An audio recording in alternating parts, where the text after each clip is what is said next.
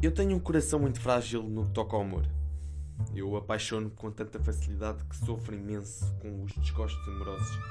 E tento não me apaixonar para não sofrer, mas o coração é que fala mais alto. E eu sou basicamente a expressão amor à primeira vista em pessoa. Mas agora com a pandemia, apaixono-me de outra forma.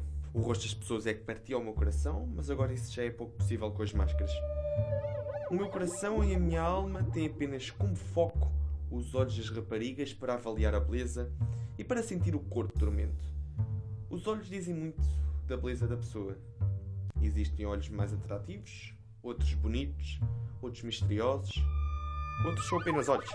Existe um pouco tudo e até com os óculos existem olhos muito bonitos. Mas mesmo assim continuo a bater no ceguinho. Não sei se esta piada foi boa boa ou foi boa má. Recapitulando, continuo a apaixonar-me com a mesma facilidade. É que, eu não vivi para amar, vivi mais para ser amado. E esta foi forte, uma boa frase.